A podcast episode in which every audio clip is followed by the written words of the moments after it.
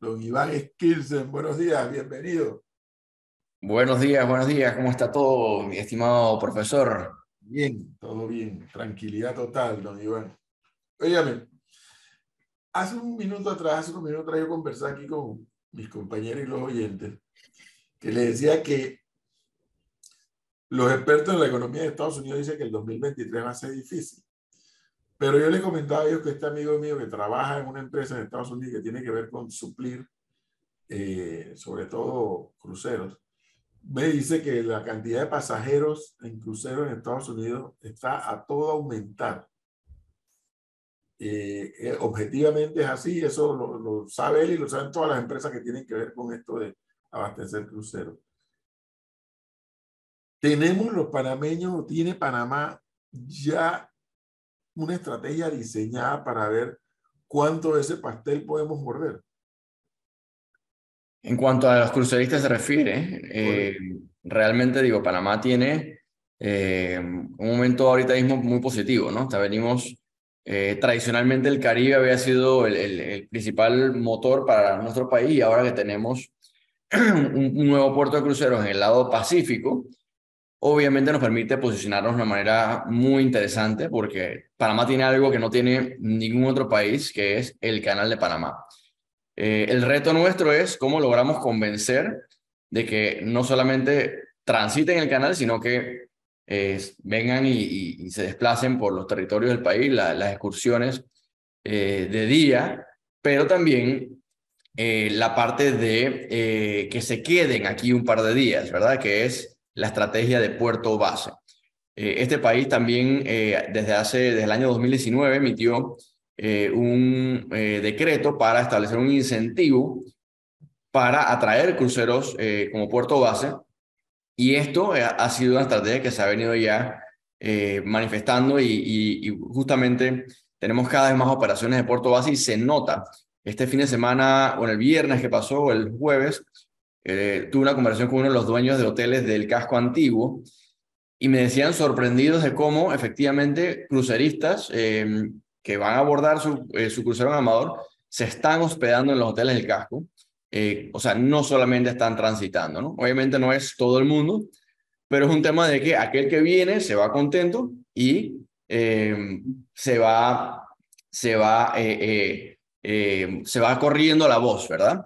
Así que nuestra estrategia, y, obviamente si hay proyecciones, en este momento tenemos, estamos aspirando a llegar a, a 100.000 cruceristas eh, sobre todo por la segunda parte de la temporada o la, o la temporada que inició en octubre, eh, ya que el inicio de año todavía estaban eh, en proceso de reactivación los cruceros, ¿no? Tomando en cuenta también que en el año 2019, que fue el último año completo, tuvimos arriba de 300 mil, o sea que el tema de cruceros todavía está en vías de recuperación, pero sí estamos muy convencidos de que Panamá está ocupando un lugar importante y eh, quiero, quiero decir que la estrategia central en este momento es cómo posicionarnos con experiencias atractivas que no sean solo el canal, que nuevamente es el ancla, es eh, el tema que le va a captar la atención al crucerista que ha escuchado el panel de Panamá y obviamente eh, por la relación que ha tenido Panamá con los Estados Unidos y ser eh, los Estados Unidos quien construyó el canal, claro que los, los norteamericanos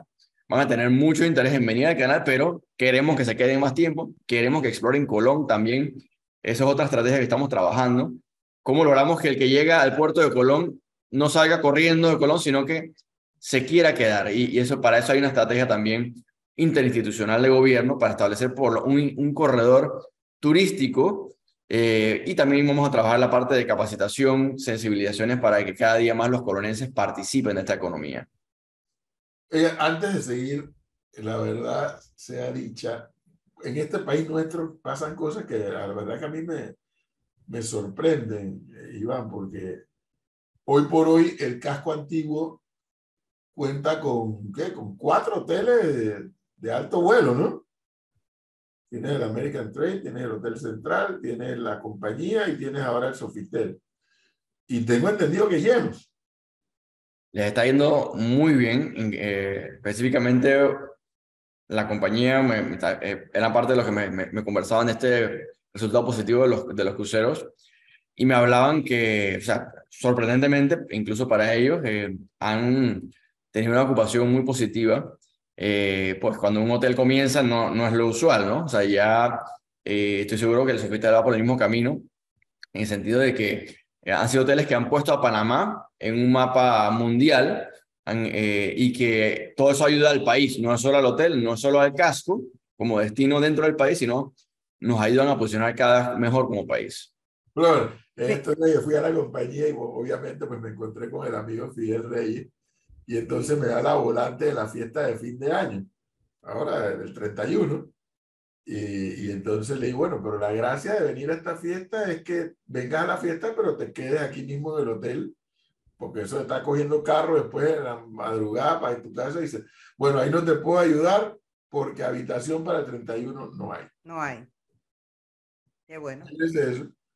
Qué, buen, qué buen problema. Qué buen preguntarle al ministro a ver si nos puede dar más detalle de esas estrategias que dice que están preparando de forma interinstitucional, porque cuando vemos cosas que pasan, como por ejemplo lo que pasó en el puerto de cruceros eh, y lo que pasó también en el puerto en Colón, pareciera como que las estrategias no están funcionando o algo anda mal. O sea, ¿cuáles son esas estrategias que usted dice que están llevando a cabo que quizás nosotros y el resto de la ciudadanía no perciben?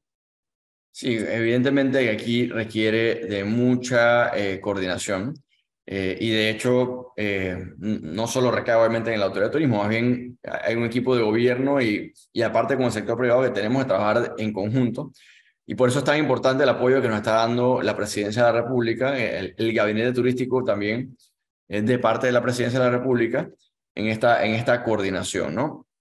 específicamente en el caso de Amador quiero referirme eh, hace ya poco más de un mes eh, se dio, pues, eh, hubo bastante ruido y no fue por poca cosa en cuanto a que la, los, ese día que se dieron, coincidieron crucero que entraba, crucero que salía, el primer puerto base grande en Amador, habían temas que se alinearon los astros en nuestra contra, no, el contratista no tenía algunas partes listas en cuanto a la obra. A partir de ese momento, eh, y, de este esfuerzo interinstitucional que se ha venido dando, entonces se ha venido trabajando eh, para primero asegurar también que el contratista logra avanzar. Hay temas también de financiamiento de la obra. Eh, estamos acudiendo al Ministerio de Economía y Finanzas para que aporte los últimos, los últimos, los pagos que se requieren para poder completar la obra, está en un 87%, pero ah, para poder agilizar, mientras que eso se da, entonces se solicitó el apoyo del MOP para mejorar el camino de entrada, ¿no? Esa es una. Por otra parte, ¿Eso se solicitó, ministro, antes de que pasara lo que pasó o después que vimos ese percance eh, penoso que pasaron los turistas? Eso se ocurrió y se dio después. Eh, evidentemente, eh, el tema, como dije, de la, de la, de que el hecho de que la terminal no esté lista, cosa que sabía el operador, sabía todo el mundo, solo que se ha venido dilatando por la falta de fondos Obviamente la, la pandemia más todos los hechos eh, sucesivos han retrasado la obra, cosa que en este momento es la prioridad número uno. ¿no? Si no se termina la obra, obviamente este tipo de cosas podrían suceder, a pesar de que obviamente hay un equipo que está eh, ahora más pendiente después de, de, ese día, como usted acaba de señalar, ¿no? Antes de salirnos de ese caso, ministro, aquí me escribe alguien, dice, ¿por qué todos los miembros de su equipo cancelaron su participación en el acto de cruce oficial de la nave ese día, ¿por qué no tomaron medidas de emergencia? El equipo de la Autoridad de Turismo específicamente está eh, siempre en todas las operaciones de crucero, ¿no? Eh, o sea que nosotros ese día no, no es que cancelamos nada, eh, solo que evidentemente el, el, el, alcance de la solución rebasaba en ese momento nuestras posibilidades, ¿no? y por eso, a partir de ese aprendizaje, que para todos, incluyendo el operador, era una primera experiencia donde coincidían todos estos factores, eh, permitió entonces posteriormente eh, la solución. ¿no? Eh, de parte nuestra, lo que buscamos fue traer a la mesa a todos los actores para que este tipo, tipo de situaciones no vuelvan a ocurrir y que evidentemente como país la experiencia del visitante tiene que ser la mejor posible porque un crucerista que viene a nuestro país es una oportunidad de que sea un turista que luego regrese y así mismo le contará a todos sus conocidos. Así que eh, en esa parte sí, eh, no solamente por, parte de la presidencia, sino también el Consejo Nacional de Turismo, que es nuestra junta directiva, también está muy pendiente. Hemos pedido que nos presenten el operador eh, la MP para asegurar que este seguimiento sea el, el más óptimo posible, ¿no? Dígame una cosa, y ya usted dijo porque originalmente, desde el efecto es así, hace varios años, Panamá exploró y ha podido desarrollar la parte del Caribe panameño con esto de los cruceros. Sin embargo, en el lado Pacífico, ahora que, pues, se estrenó y lamentablemente no con muy buena suerte lo de Amador, la pregunta es, ¿ese puerto de Amador debe contribuir a crear rutas del lado Pacífico, hacia el norte, hacia el sur? Ese puerto definitivamente que debe contribuir, ¿no? Eh, nuevamente aquí hay que pensar en, en, en dos, eh, en dos mundos, ¿no? Una cosa es eh, los grandes cruceros, ¿verdad? Que son los que todo el mundo reconoce y, llaman mucho la atención, sobre todo desde la ciudad de Panamá, que, que todo mundo, mucha gente tiene eh, visibilidad hacia el puerto. esos puertos típicamente van a recorrer algunos puntos, ¿verdad? y no, no pueden recorrer gran parte de las costas. En este caso, lo que más podemos aspirar es que ese puerto, primero la parte de puerto base, lo a atraer y que se queden en nuestro país un par de días, y los que, queda, los que vienen a las excursiones por día, eh, lograr que cada día más los excursionistas les llamen la atención circuitos tales como eh, recorrer el día hacia Gamboa, recorrer el día hacia Taboga, no solamente el casco antiguo, sino lograr diversificar la oferta. y por otra parte está el, el, mundo de los cruceros, de los pequeños cruceros. Eso sí pueden recorrer más costa es el tipo de cruceros, por ejemplo, que recorre Galápagos. Ese es el tipo de cruceros que ya está llegando al Darién, que ya está llegando al Golfo de Chiriquí, a Cuiva, y que queremos ampliar ese tipo de recorridos y hemos captado un interés eh, importante y ahí es donde viene el impacto tal vez más importante que puede venir el impacto Yo me estoy refiriendo a esto último, o sea, a rutas, porque, a ver, el Caribe obviamente tiene esta cantidad de islas atractivas todas, eh, bueno, ahora tienes has tenido a Panamá, has tenido a, algunos otros eh, puertos en, tierra firme, pero en el lado Pacífico hay muy poco, ¿no? Hay muy poco que recorrer como si lo hay en el Caribe, y a eso es a lo que me refiero. Si este puerto Amador podrá contribuir a crear, o sea, no sé, a mí se me antoja pensar Panamá, el Callao, Valparaíso, o lo que usted acaba de mencionar, eh, Galápagos. Hacia el norte, no sé, si, si, hay un tiro tan largo hasta México o hasta más hasta Estados Unidos. O sea, e-, ¿esas posibilidades existen? Esas posibilidades existen más hacia los pequeños cruceros, que eh, hay un universo interesante eh, de, de, estas compañías. Hay una que se llama Atlas, que ya está operando en Panamá como puerto base. Está la National Geographic. Son cruceros que si bien tienen mucho menos cantidad de personas, su nivel de gasto es mayor y tienen esa posibilidad de llegar a sitios que no llegan los grandes cruceros. Como mencioné, Caso eh, La Chunga en, en, el área de Zambú, eh, la comarca en Verabona, están recibiendo cruceristas y, esa, esa comunidad, eh, ahora su, su parte principal de la economía son los cruceros, ¿verdad? Este, este impacto es bien interesante tomando en cuenta nuestra geografía que tiene casi 3.000 kilómetros de costas y que muchos de estos lugares tienen, no tienen un acceso a otros componentes de la economía, ¿verdad? Eh, y ahí es donde entran sitios como Coiba, que los costarricenses por muchos años lo han promovido, y ahora nosotros tenemos la posibilidad de, estamos promoviendo, lo está generando interés, y es una joya al nivel de Galápagos que tiene cruceros todo el año y solo esos pequeños cruceros porque no da el calado eh, y tampoco el impacto, eh, llamémosle a los ecosistemas, tampoco permiten el acceso de, de, grandes cruceros, sino que tienen unas restricciones eh, hacia más hacia los pequeños cruceros, ¿no? Y esa es la estrategia que estamos impulsando y que ya está generando un impacto interesante, ¿no? Ahora, lo que me preocupa de esto, yo no he tenido la oportunidad de ir al puerto de, Amador, ministro. No, no, no, he pasado por desde afuera, pero no he, entrado hasta allá. Lo que preocupa es que lo que, lo que nos informa es que por el no pago de los 40 millones a la empresa china que construyó esto, esto no ha podido ser, no ha podido terminar lo que es la, la calle donde acceden los buses o donde caminan los pasajeros para tomar el autobús o para retornar el autobús. O sea, ese tipo de detalles no, no terminan de, de, ser una buena tarjeta de presentación, ministro. O sea, ¿eso se va a resolver algún día?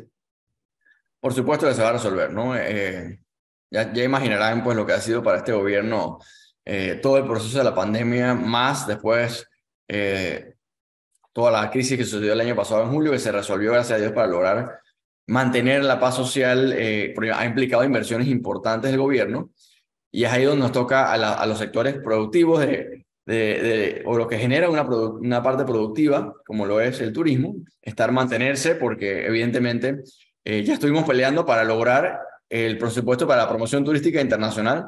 Se lograron los 20 millones para este año 2023, eh, pero ahora, y ese, y ese es con el presupuesto de la ATP, ahora nos toca también luchar para que a los amigos de la AMP les den eh, el presupuesto y por eso el Consejo Nacional de Turismo, que es nuestra junta directiva, solicitó en, en, este mes de enero que se haga una presentación para también, a su vez, apoyar eh, e incidir sobre, sobre que se den estos presupuestos que están haciendo falta, ¿no?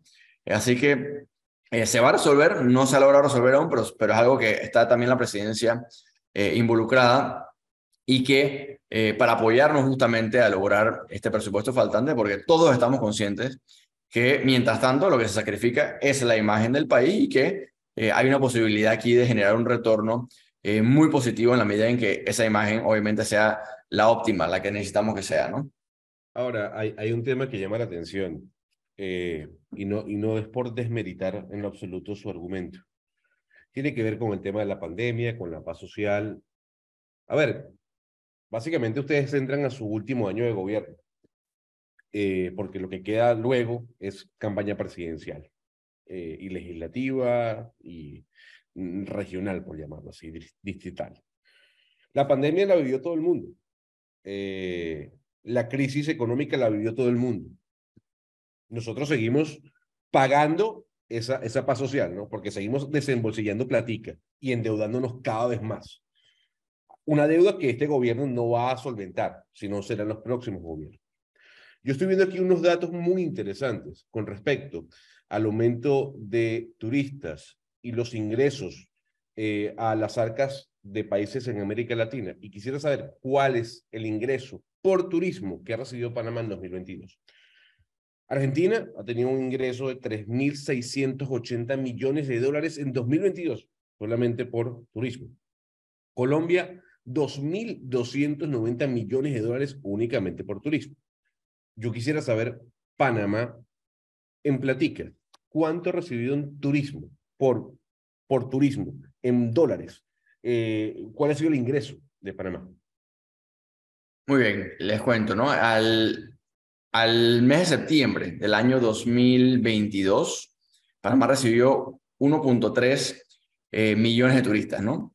Eso va encaminado a que en el año 2022 terminemos con 1.8 millones, eh, lo cual representa más del doble del año 21. O sea que en cuanto a mejora, es una mejora, gracias a Dios, eh, importante y se respira, eh, después de haber atravesado casi los tres años más difíciles de la historia del turismo, se respira un optimismo eh, relevante. En el año 21, en ese 50% del turismo que estamos recibiendo en el 22, la cifra que reporta la Contraloría en gastos de viajeros son arriba de 3 mil millones de balboas. o sea que este año que estamos recibiendo el doble, tal vez no es directamente proporcional porque hay estadísticas un poco diferentes, pero eh, posiblemente se pueden estar recibiendo arriba de 5 mil o 4 mil y tantos miles de millones de balboas. Eh, presupuesto que cuando el, incluye la Contraloría, incluye siempre la parte de transporte aéreo más todo lo que se gasta en, eh, el, viaje interno. ¿no? el otro año, 2023, nuestra proyección ya es superar los 2 millones de manera conservadora en 2 millones de visitantes y en, en una proyección optimista ya estar en los 2.4, 2.5 eh, millones de visitantes. Pero tal vez lo más interesante de todo esto es eh, el posicionamiento que está logrando Panamá. Panamá nunca realmente había sido considerado como un país de turismo de ocio. Panamá, realmente el crecimiento que sostuvo los últimos 20 años, sobre todo los tiempos de, de oro en nuestra economía, donde recibíamos, estábamos recibiendo mucha inversión extranjera con la construcción del canal, eh, la ampliación, la construcción del metro y demás, Panamá recibía mucho viaje de eh, negocios, ¿no? Y eso fue lo que provocó eh, el crecimiento en, en, las habitaciones de la ciudad de Panamá.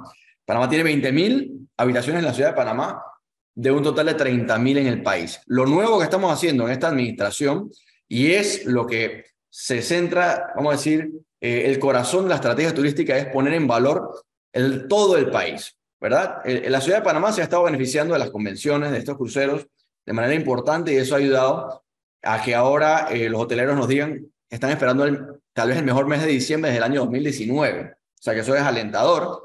Sin embargo, ¿qué pasa con el resto del país? Allá donde está el 20% del, eh, del Producto Interno Bruto eh, está fuera del eje canalero. Imagínense la pobre distribución de riqueza que tenemos y la oportunidad que representa para el turismo. es ahí donde nuestra naturaleza y nuestra cultura finalmente está logrando un, reconocimiento y la gente dice, ahora Panamá es una alternativa. Panamá tiene destinos como Bocas del Toro, Boquete, Pedacín, toda una variedad de destinos que estamos trabajando y que están generando ese posicionamiento y eso no toma, eh, lamentablemente no se hace en seis meses, se hace en unos años, o sea que el trabajo que hemos hecho, a pesar de que la pandemia la hemos tenido que enfrentar, eh, ya está generando esos resultados y confío que cuando lleguemos al 24, 25, 26, es que tal vez se va a ver la parte más relevante eh, de esos resultados eh, y que es, como digo, la parte más interesante, esa, que, esa, esa parte de la economía turística que nos ayuda a descentralizar y a eh, zanjar las brechas de desigualdad que tiene nuestro país. Pero, pero ahí, ministro, le, le, le consultó algo. Es una realidad que si bien que, que, que, hay que mencionarlo, Panamá económicamente está estable con una inflación eh, controlada porque es un país dolarizado. Eh, pero lamentablemente la realidad es que en América Latina a quien no beneficia el turismo es a los países dolarizados, porque a la gente le cuesta más viajar a estos países, como Ecuador, Salvador y Panamá. Tomando en cuenta esta premisa, países como Colombia, Argentina, Costa Rica, Perú, que no son dolarizados, pues a esas personas les, les queda mucho más fácil hacer turismo interno, y tienen una campaña inmensa dentro de estos países, sobre todo Perú y Colombia, de lugares, de ocio, de diversidad de sitios en donde hospedarse, donde quedarse. Panamá siempre, usted lo menciona, ahora estamos viendo, tenemos una, perspectiva diferente. Panamá siempre había sido el destino de las compras. Pero si ya al colombiano le cuesta tres veces más comprar en Panamá que en Colombia, ¿cuál va a ser la mentalidad o cuál va a ser la campaña para cambiarle el rol a Panamá de ser únicamente un, un, destino de shopping. ¿Cómo podemos vender a Panamá como un destino como lo vende Perú, gastronómico? O como lo vende Costa Rica, de descubrimiento de naturaleza.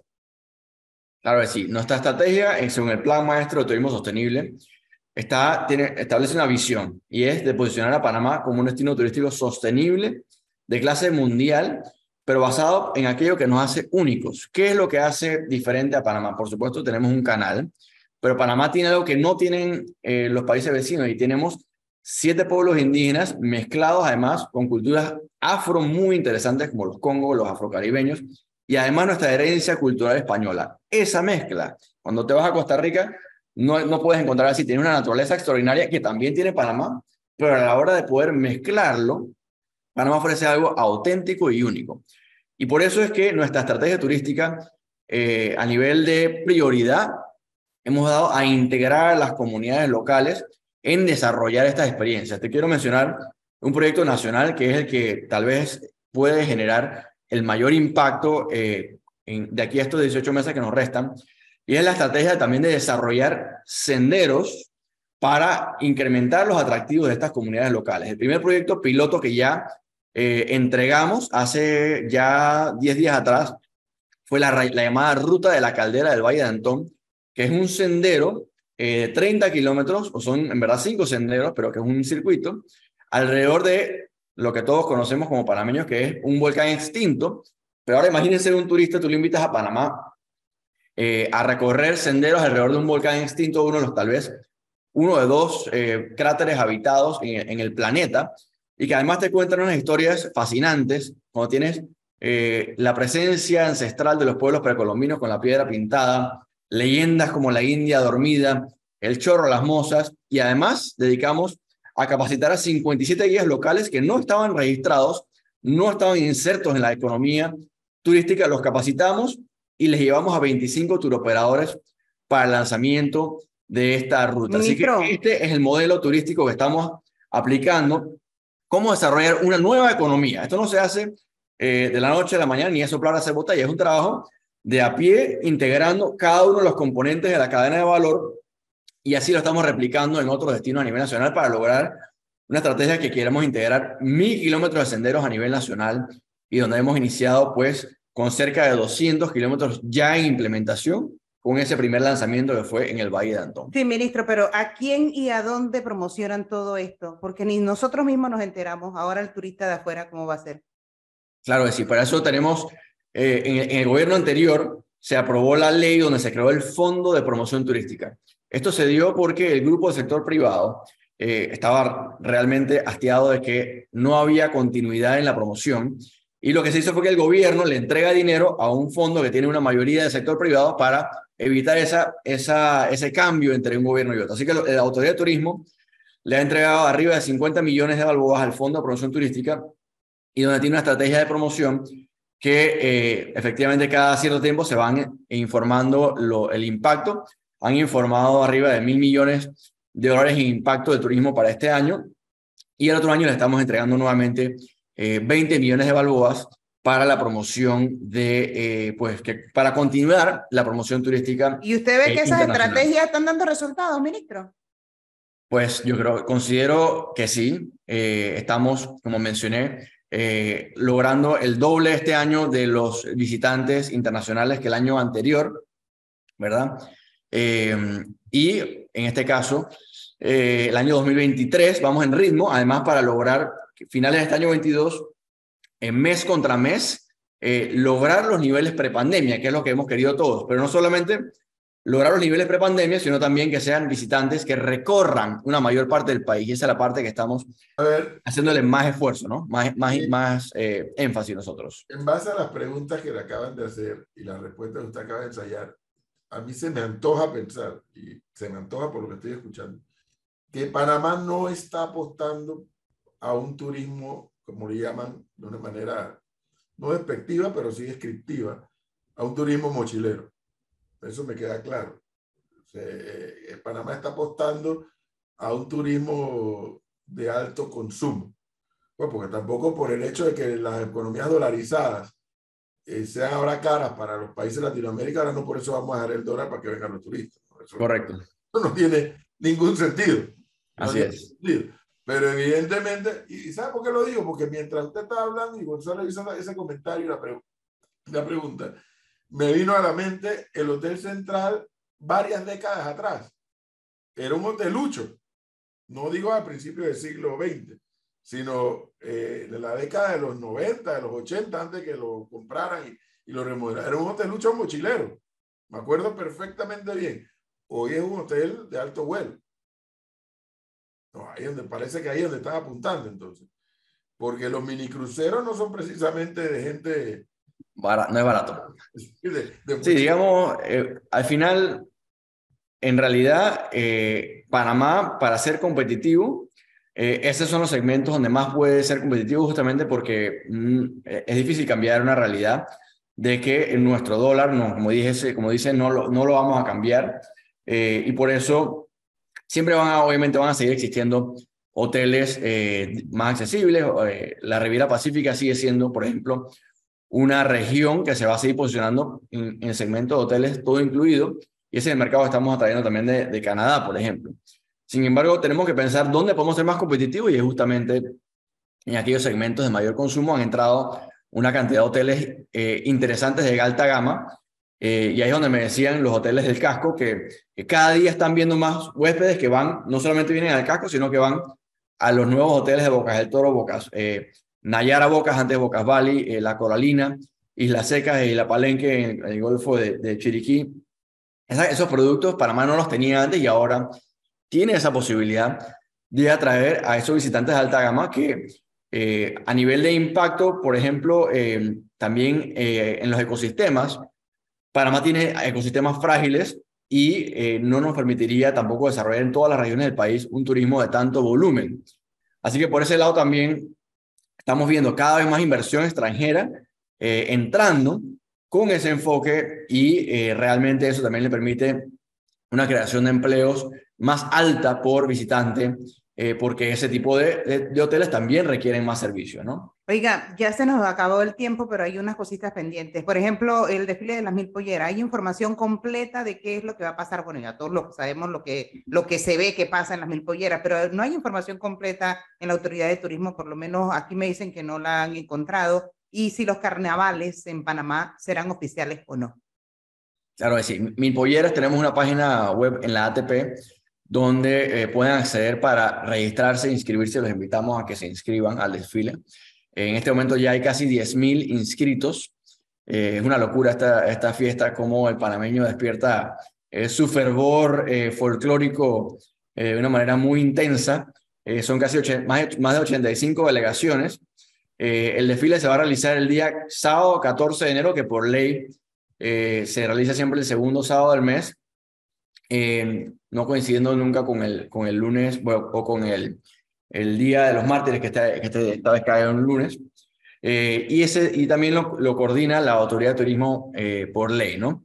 el día 4 de enero nosotros vamos a llevar a cabo un sorteo para el orden de las delegaciones y también hemos publicado en esa página web pueden encontrar información una, sobre una resolución con un reglamento. Nosotros, aprendiendo de la experiencia del año 2020, eh, también observamos cuáles son aquellos elementos que generaron retrasos en el desfile, eh, porque también eh, las personas no les, si bien disfrutan y hay esa cantidad de miles de personas que vienen, tampoco quieren quedarse hasta la una de la mañana desfilando, ¿verdad? así que hemos, hemos, identificado aquellos puntos que generaban cuellos de botella, reglamentarlos y establecer un equipo de trabajo que esté pendiente en el desfile, por ejemplo, de que no se den entrevistas en medio del desfile, sino que si vas a entrevistar a una figura eh, pública, algún medio de comunicación que tiene que salir del desfile para llevar a cabo esa entrevista. Y así hemos, hemos limitado, por ejemplo, el acceso de las carrozas, que las curvas y demás también generaban algún tipo de demora, ¿no? Oiga, y este eh, año estará Senafron y, y, los estamentos de seguridad del Estado que el año pasado se presentaron, no tenían casi que desfiles de, de personas empolleradas o vestidos con los con los trajes, el traje típico nacional, pero sí como que fue muy larga el, el trayecto de, de, ellos, el recorrido. Bueno, en, este, en esta ocasión no he visto si están ya inscritos. Eh, para el gobierno también, también se están eh, colocando algunas, eh, algunos temas para, para ordenar la participación, ¿verdad? así, pero no he visto si Senafronte está en este momento inscrito. ¿no? Déjeme, déjeme algo que no, no quisiera que termináramos esta entrevista si no toco este punto. Recientemente tuve la suerte de ir a el Castillo de San Lorenzo. Un verdadero espectáculo que aspiro a ir ahora en enero a hacer una serie de, de grabaciones para compartirla con nuestros seguidores. Pero el espectáculo, ministro, no es solamente ver lo que está ocurriendo en el Castillo de San Lorenzo, que realmente es emocionante ver el trabajo que se está haciendo allí y el rescate que se está haciendo allí. Lo más interesante tal vez, no, lo más no. Lo más interesante es lo que se está viendo en San Lorenzo, en el castillo de San Lorenzo. Lo otro, pues el centro de visitantes que ya, ya tiene forma, todavía no está listo, pero ya tiene forma. Pero es lo impecable de la carretera para llegar hasta San Lorenzo. Impecable desde antes de pasar el puente, el tercer puente sobre el canal, pasa el puente sobre el canal, haces tu giro, vas a San Lorenzo y no hay un solo hueco, ni uno en esa carretera. Y ojalá que se mantenga así. Por amor a Dios, ministro, usted habla con su colega, el ministro Sabonge, y le ha explicado que si la carretera, particularmente la interamericana, no está bien, ese turismo no se va a poder desarrollar con las expectativas que ustedes tienen porque es que la Interamericana, eh, ayer y antes de ayer pasé por el Puente de las Américas y tenía rato no pasa por ahí porque yo me voy por el centenario siempre. Está deshecho. Yo no está deshecho, estoy exagerando, pero es difícil desarrollar turismo con la infraestructura vial deshecha. ¿Ustedes han hablado de esto? Por supuesto, ese es el, el reto más importante a través de, de mi trabajo es que la mayoría me toca eh, lidiarlo en, instituciones que, que, están fuera de mí, incluyendo a, los municipios y demás, y por eso la importancia del gabinete turístico de la presidencia que ayuda a coordinar estos temas, ¿no? Eh, el caso de las carreteras, estamos conscientes que ha sido pues, un, reclamo eh, de la población porque reconoce la importancia para el turismo y el ministro de Obras Públicas eh, también lo reconoce, él está luchando por los presupuestos para asegurar que todos estos temas se agilicen y, y, también obviamente hacer nuevas carreteras como por ejemplo la nueva carretera hacia la costa arriba de Colón que va a abrir todo un mundo para el turismo que es un potencial increíble, ¿no? Eh, pero obviamente también hay que eh, enfocarnos en estas eh, carreteras existentes y mejorarlas. así que esta es una de ellas, ¿no? asimismo, puedo mencionar otras que están en proceso de, o de licitación o por lo menos de paliativos para asegurar que este verano también tengan la mejor experiencia posible para los visitantes. Ahora, yo no puedo, profesor, discúlpeme, es que hay algo, hay, hay enigmas que yo no, que yo nunca les encontraré respuesta y a lo mejor eh, eh, el director nos puede ayudar. Hay, hay enigmas, don Iván, que uno, no, que uno nunca va a entender. Por ejemplo, ¿por qué sale más, más costoso tomar un vuelo de ida que un vuelo de ida por vuelta en avión? Uno nunca sabrá eso, ¿no? Eh, ¿Por qué los pasajes suben o bajan? Eh, ¿por, qué, por, qué, se, se sobrevenden los vuelos, etcétera, etcétera? Hay enigmas que uno nunca va a entender. Pero me estoy metiendo en este momento en la web de dos empresas aéreas panameñas, tomando la misma fecha. Una va a destino a Bocas del Toro, otra va a destino a Bogotá. ¿Por qué me cuesta más barato ir a Bogotá que a Bocas del Toro? En la misma fecha. La pregunta ahí, la respuesta es 100% eh, oferta y demanda, ¿no? Eh, mientras que no tengamos un volumen eh, y más competencia de aerolíneas para volar a Bocas del Toro, eh, no, se va, no se van a abaratar los pasajes. ¿no? En el caso de Bogotá tenemos tráfico de decenas de miles de personas que van y vienen y eso genera más competencia y por lo tanto mejores tarifas aéreas. En este momento hay dos aerolíneas más o, más o menos que estamos haciendo el lobby para que eh, abran rutas a Bocas del Toro. Logramos que abran la ruta de San José a Bocas del Toro, que es un adelanto importante ya que podemos ganar muchísimo con ese turismo que viene de Costa Rica y que realmente es el que inicialmente logró el desarrollo de Boca del Toro, porque Boca del Toro se desarrolló originalmente porque venían eh, tráfico de Costa Rica, ¿no? Pero respondiendo a la pregunta directamente, el enigma, que mucha gente se hace esa pregunta, es un tema de oferta y demanda y de, parte nuestra como gobierno lo que podemos hacer es eh, motivar a que abran más rutas, más aerolíneas para mejorar o sea, eh, la oferta. o sea, Air Panama tiene un monopolio, básicamente. Es la, única, es la única empresa que está volando en este momento eh, de manera con vuelos itinerados, ¿no? Y como mencioné, hay varias más, pero en este momento es Air Panama eh, la única, sí. Entonces hay que fomentar que aparezca otra.